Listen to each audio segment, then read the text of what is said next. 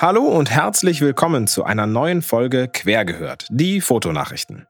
Mein Name ist Sebastian H. Schröder und ich freue mich sehr, dass ihr wieder mal dabei seid und reinhört. Diese Folge haben wir uns wieder für euch durch die Fotoszene gelesen und die wichtigsten Nachrichten kurz zusammengefasst. So könnt ihr auf dem Laufenden bleiben und nebenbei Bilder bearbeiten, Wäsche aufhängen, oder einfach mal entspannt auf dem Sofa sitzen.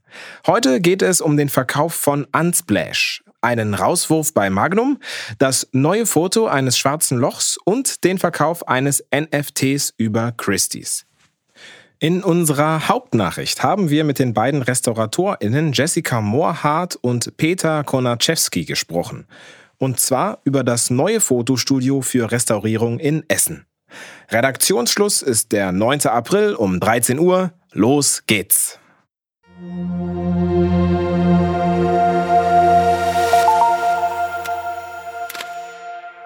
Kurznachrichten.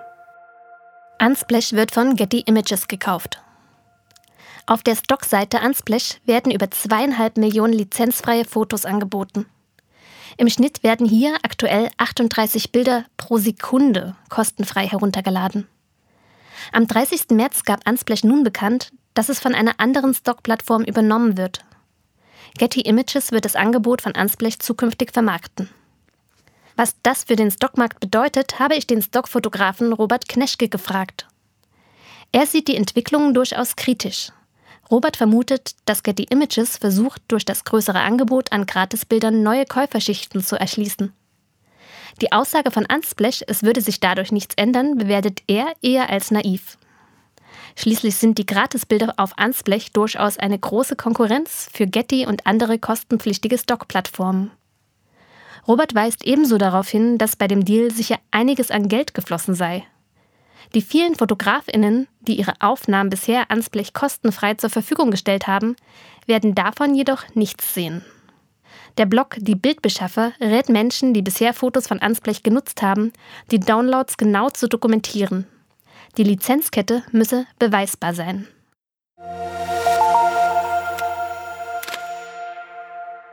NFT-Verkauf über Christie's. Am 12. März hat Christie's als erstes internationales Auktionshaus ein Kunstwerk mit rein digitaler Signatur verkauft. Der Künstler Beeple, der eigentlich Mike Winkelmann heißt, hat zwischen 2007 und 2021 eine digitale Collage aus 5000 Bildern angefertigt. An jedem einzelnen Tag hat er über 13,5 Jahre ein Bild gemacht und dieses dann jetzt zu einem Werk zusammengefügt. Nun wurde das Kunstwerk für über 69 Millionen Dollar verkauft. Für das über 250 Jahre alte Auktionshaus war das mit diesem Verkauf aber nicht die einzige Neuerung. Erstmalig wurde Ethereum, eine Kryptowährung, als offizielles Zahlungsmittel akzeptiert. Noah Davis, der als Spezialist für Nachkriegs- und zeitgenössische Kunst für das Auktionshaus arbeitet, sagte dazu, Christie's had never offered a new media artwork of this scale or importance before. Acquiring Beeple's work is a unique opportunity to own an entry in the blockchain itself, created by one of the world's leading digital artists. Falls ihr euch für digitale Kunst und deren Verkäufe interessiert, wir werden dazu demnächst noch ausführlich berichten. Wer bereits besonders angesagt ist im digitalen Kunstmarkt, wie NFTs funktionieren, das sind die digitalen Signaturen, die die Echtheit der digitalen Produkte garantieren sollen und was man sonst noch so digital verkaufen kann. Denn nicht nur Fotos, sondern auch andere digitale Dinge sind verkäuflich. So hat zum Beispiel Jack Dorsey, der Twitter-Gründer, seinen allerersten Tweet für fast drei Millionen Dollar verkauft. Vielleicht ist das ja auch was für euch.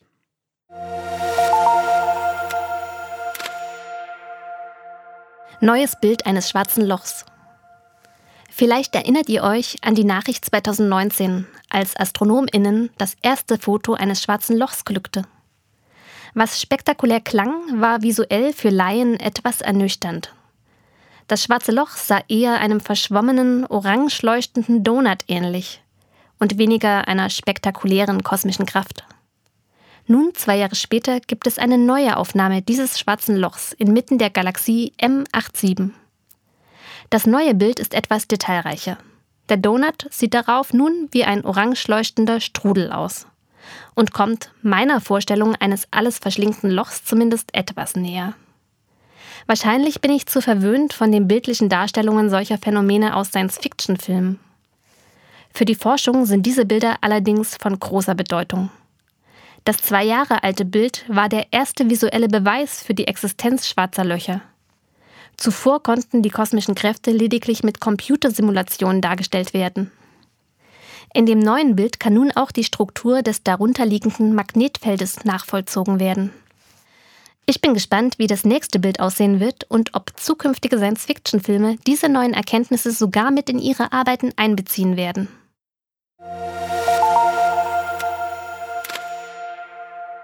David Allen Harvey kommt dem Rauswurf bei Magnum mit seinem Rücktritt zuvor. Im vergangenen Jahr haben wir über die Anschuldigungen gegen den Fotografen David Allen Harvey berichtet. Damals ging es um seine 32 Jahre alte Serie Thailand Bangkok 1989 und die Frage, ob minderjährige Prostituierte in einer Reportage nackt dargestellt werden dürfen, beziehungsweise ob der Fotograf sich damit sexuellem Missbrauch schuldig gemacht hat. Die Diskussion um seine Serie war Anstoß gegen Harvey auszusagen. Frühere Assistentinnen und Fotografinnen berichteten im Columbia Journalism Review über sexuelle Belästigung und missbräuchliches Verhalten ihnen gegenüber. Magnum suspendierte Harvey daraufhin vorläufig, um die Vorfälle untersuchen zu lassen. Die Untersuchung ist nun abgeschlossen.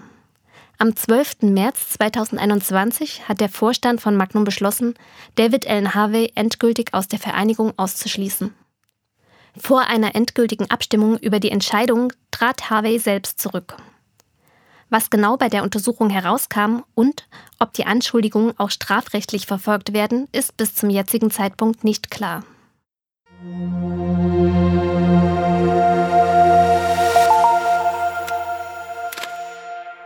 Buchtipp.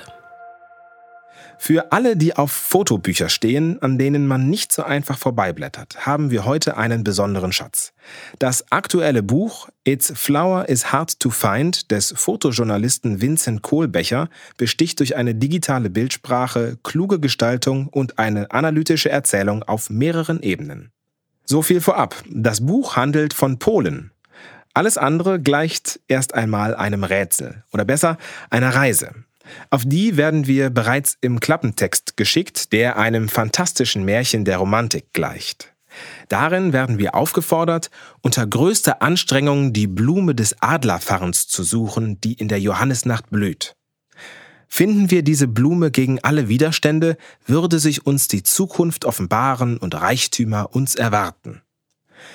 Kohlbecher besuchte das Land in den vergangenen vier Jahren immer wieder.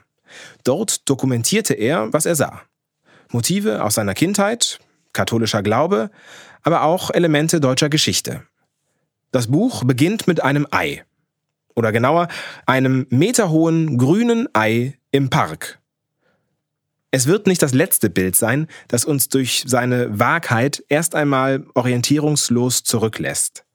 Ein vielschichtiges Foto von Schaufensterpuppen vor einer verspiegelten Scheibe. Eine Frau im Blumenkleid vor einem Pfauengehege. Eine Parade ohne Gesichter. Faszinierende, aber zunächst verrätselte Bilder. Mit jedem Umblättern erfährt man mehr und das Gesehene ergibt sukzessive einen Sinn. Durch wiederkehrende formale Elemente in den Bildern wird ein Zusammenhang geschaffen, der den inhaltlichen unterstützt. Die Aufbereitung ist klug, die Bildsprache sowieso. Das Buch lebt von der transportierten analytischen Distanz der Bilder, die aber nicht zu kalt wirkt. Dieses Buch kann man nicht einfach durchblättern. Man sollte sich Zeit nehmen, um die Bildsprache und das Arrangement der Bilder auf sich wirken zu lassen. Es ist eine steinige Straße, auf der wir uns befinden, und manche Wege müssen wir sicherlich mehrmals gehen. Doch es lohnt sich. Das Buch ist eine wundervolle Einladung, sich intensiv mit dem vielfältigen Nachbarland Polen und seiner ereignisreichen Geschichte auseinanderzusetzen. Ganz besonders aus einer deutschen Perspektive. Kaum ein anderes Land der EU hat so viel erlebt in den vergangenen 100 Jahren wie Polen. Spielball der Mächte im Ersten Weltkrieg, überfallen von Deutschland im Zweiten Weltkrieg, anschließend Kommunismus und Umbruch 1989, einen eigenen Papst, EU-Beitritt und extremer Rechtsdruck in den vergangenen Jahren, um nur mal ein paar Ereignisse zu nennen. Its Flower is Hard to Find schließt mit einem Text der polnischen Lyrikerin Wisława Szymborska. Darin heißt es resigniert, Anyone who planned to enjoy the world is now faced with a hopeless task. Ihr Text beantwortet die Frage, wie wir leben wollen, folgendermaßen. The most pressing questions are naive ones. Ist das vielleicht auch eine Anleitung für dieses Buch? findet es heraus und entdeckt die Blume.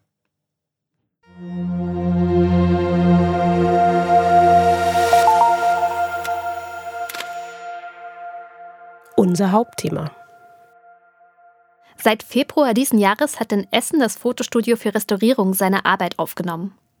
Das Fotostudio befindet sich im Museum Volkwang in Essen. Monika und Nora haben das zum Anlass genommen, mehr über die Arbeit des Fotostudios in Erfahrung zu bringen. Hi Nora. Hi Katja. Das Fotostudio für Restaurierung ist ja noch ganz jung und wird gerade erst aufgebaut, richtig? Genau. Für die Arbeit in dem Fotostudio konnten die beiden international renommierten ExpertInnen für die Fotorestaurierung Jessica Moorhardt und Peter Konaczewski gewonnen werden. Und mit den beiden haben wir dann auch sprechen können.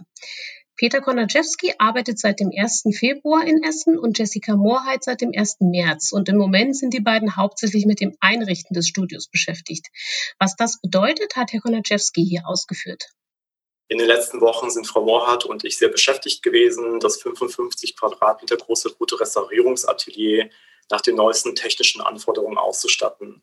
Das umfasst beispielsweise modular bewegliche Restaurierungstische, die auch für zeitgenössische großformatige Fotografien zu einer großen Fläche zusammenrückbar sind. Des Weiteren die Einrichtung einer Laborzeile zur Anmischung von Bindemitteln, Klebstoffen und Pigmenten, Chemikalien und ein Lösungsmittelabzug zur Entfernung von Lösungsmittelnemissionen, Planschränken, Unterkonstruktionen und die von uns ja ausgerahmten Kunstwerke während der Restaurierungsmaßnahmen sicher zu lagern und natürlich Restaurierungsfeinwerkzeug sowie verschiedene archivgerechte Materialien. Ist die Etablierung des Studios jetzt gerade ein kluger Schachzug, um die Ortswahl des geplanten Fotoinstituts auf Essen zu lenken? Oder warum kommt das jetzt gerade? Nicht unbedingt, das hat damit, glaube ich, weniger zu tun. Die Idee für dieses Studio ist nämlich gar nicht mal so jung. Bei der Einrichtung der Bereiche für Papier- und Gemälderestauration hat man die Räumlichkeiten für Fotorestaurierung beispielsweise schon in 2010 mitgeplant. Es hat dann halt nochmal zehn Jahre mit der personellen Besetzung gedauert. Wie geht es denn jetzt konkret weiter, wenn das Studio erst einmal eingerichtet ist? Ein ganz wichtiger zentraler Bereich für das Studio wird die Zusammenarbeit mit den vier Partnerinstitutionen sein, wie Peter Konaczewski hier erklärt. Das Aufgabenspektrum umfasst unterschiedliche Bereiche und richtet sich nach den ähm, unterschiedlichen Bedürfnissen der Partnerinstitutionen, also dem Museum Volkbank, der Universität Volkbank, der Krupp von Bohlen Halber Stiftung sowie dem Ruhrmuseum, die sich zu einem Kompetenzzentrum für Fotografie zusammengetan haben. Primär richten wir unser Augenmerk ähm, auf die konservatorische Betreuung der historischen und zeitgenössischen Bestände. Dabei klingt diese Bewältigung von schätzungsweise 6,5 Millionen Fotografien zugegeben auf den ersten Blick oder ja, beim ersten Hören äh, in der Fotorestaurierung als kaum zu bewältigende Arbeit. Aber die Wichtigkeit liegt ähm, nicht in der Einzelblattrestaurierung jedes Objektes, sondern vielmehr in der langfristigen konservatorischen und präventiv aktiven Beratung, also hinsichtlich der Archivierung, der Klimatisierung und Beleuchtung von Fotografien. Der erste Schritt als Fotorestaurator, als Fotorestauratorin liegt also im Assessment, ähm, gerade also der systemischen Zustandseinschätzung der einzelnen Sammlungen. Und hierfür werden wir mit den einzelnen Sammlungen in Kontakt treten und erstmal die Bedürfnisse der Sammlungen ähm, im Gespräch mit den Kolleginnen vor Ort betrachten. 6,5 Millionen Werke, das ist eine Wahnsinnszahl. Aber soweit ich es jetzt verstanden habe, geht es gar nicht darum, jedes einzelne Foto zu restaurieren. Nein, genau. Es geht eben nicht um die reine Einzelrestaurierung. Dieser Aufgabenbereich des Fotostudios für Restaurierung richtet sich vor allem auf die Erhaltung der gesamten Sammlungen. Welche Aufgaben gibt es denn noch? Das Studio selber wird sehr breit gefächert aufgestellt sein, denn letztlich soll es zu einer Art Kompetenzzentrum werden. Ziel ist es, mit den anderen Institutionen modellhaft Methoden zu entwickeln, die dann auch auf andere Sammlungen übertragen werden können. Das Studio für Fotorestaurierung wird auch die Ausstellung der Partnerinstitute konservatorisch begleiten. Zusätzlich gibt es einen Lehrauftrag an der Universität, wo mit Hilfe externer Gastprofessoren Lehrgänge erarbeitet und angeboten werden sollen. Und ein weiterer sehr wichtiger Punkt ist zudem auch die Forschung. Die Forschungsfelder sind recht vielfältig und sind auch immer interdisziplinärer gedacht, also vom Ansatz her. Man könnte äh, in Themenblöcke ein bisschen unterscheiden. Also wir hätten hier zum einen die kunsttechnologische Forschung, ähm, dann hätten wir in dem Bereich Prävention und auch den Bereich Restaurierung. Bei der Restaurierung werden zum Beispiel ähm, neue Verfahren entwickelt und geprüft. Äh, es werden aber auch neue Restaurierungsmaterialien geprüft ähm, oder aber auch Alterungsprozesse nochmal ähm, untersucht. Bei der Prävention geht es um Fragestellungen zur Klimatisierung oder zum Licht oder beispielsweise zu Schädlingen oder auch zu äh, Präsentationsfragen. Und im Bereich der kunsttechnologischen Forschung haben wir beispielsweise instrumentelle Analysen wie zum Beispiel von historischen Fotografien oder es geht um Charakterisierung von Fotografien oder aber auch technische Studien zu einzelnen Fotografen oder einzelnen Werkgruppen.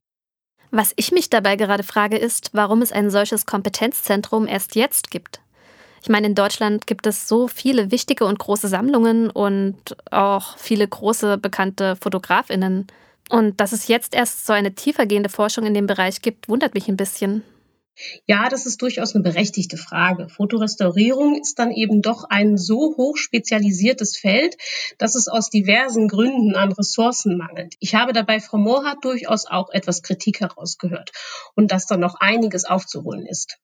Ich sehe eine Herausforderung hier in Deutschland vor allen Dingen äh, in der fehlenden personellen und vor allen Dingen auch klimatisch sachgerechten Infrastruktur. Ähm, also hier so als Stichwort Kalklagerung beispielsweise ist, ist ein Thema, was eben vorhanden sein muss und natürlich auch äh, ja fotorestauratorische Expertise in den Sammlungen, äh, die ist in Deutschland wirklich sehr sehr rar gesät. Ähm, ja, dann haben wir noch äh, als weiteren Punkt die fehlende Infrastruktur für die äh, digital basierten Fotograf also fotografischen Werke. Das ist meines Erachtens auch noch ein wesentlicher Punkt, der hier in Deutschland ähm, ja einfach noch bearbeitet werden muss.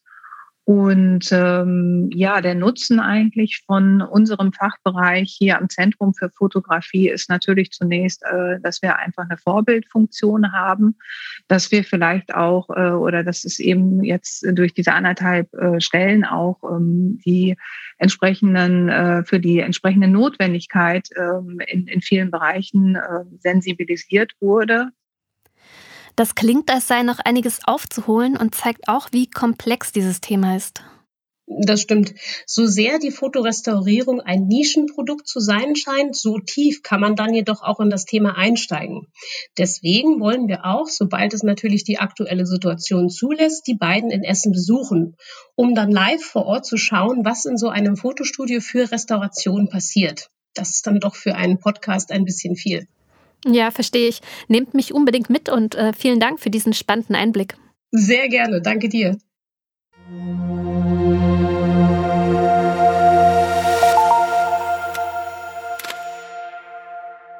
Und das waren die Fotonachrichten für heute. Ist uns etwas Wichtiges entgangen? Oder kennt ihr Menschen, mit denen wir unbedingt reden sollten? Dann schreibt uns gern. Wir sind euch über Hinweise und neue Ideen wie immer sehr dankbar.